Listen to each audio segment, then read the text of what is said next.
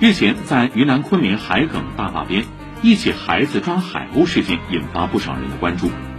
从相关视频中可以看到，一名男子带着孩子在抓海鸥，抓到后将海鸥塞进罐子；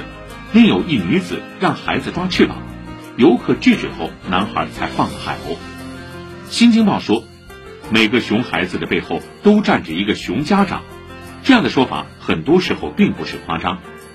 在公共场合，作为家长需要正视儿童调皮的天性，对不合适的行为做出约束。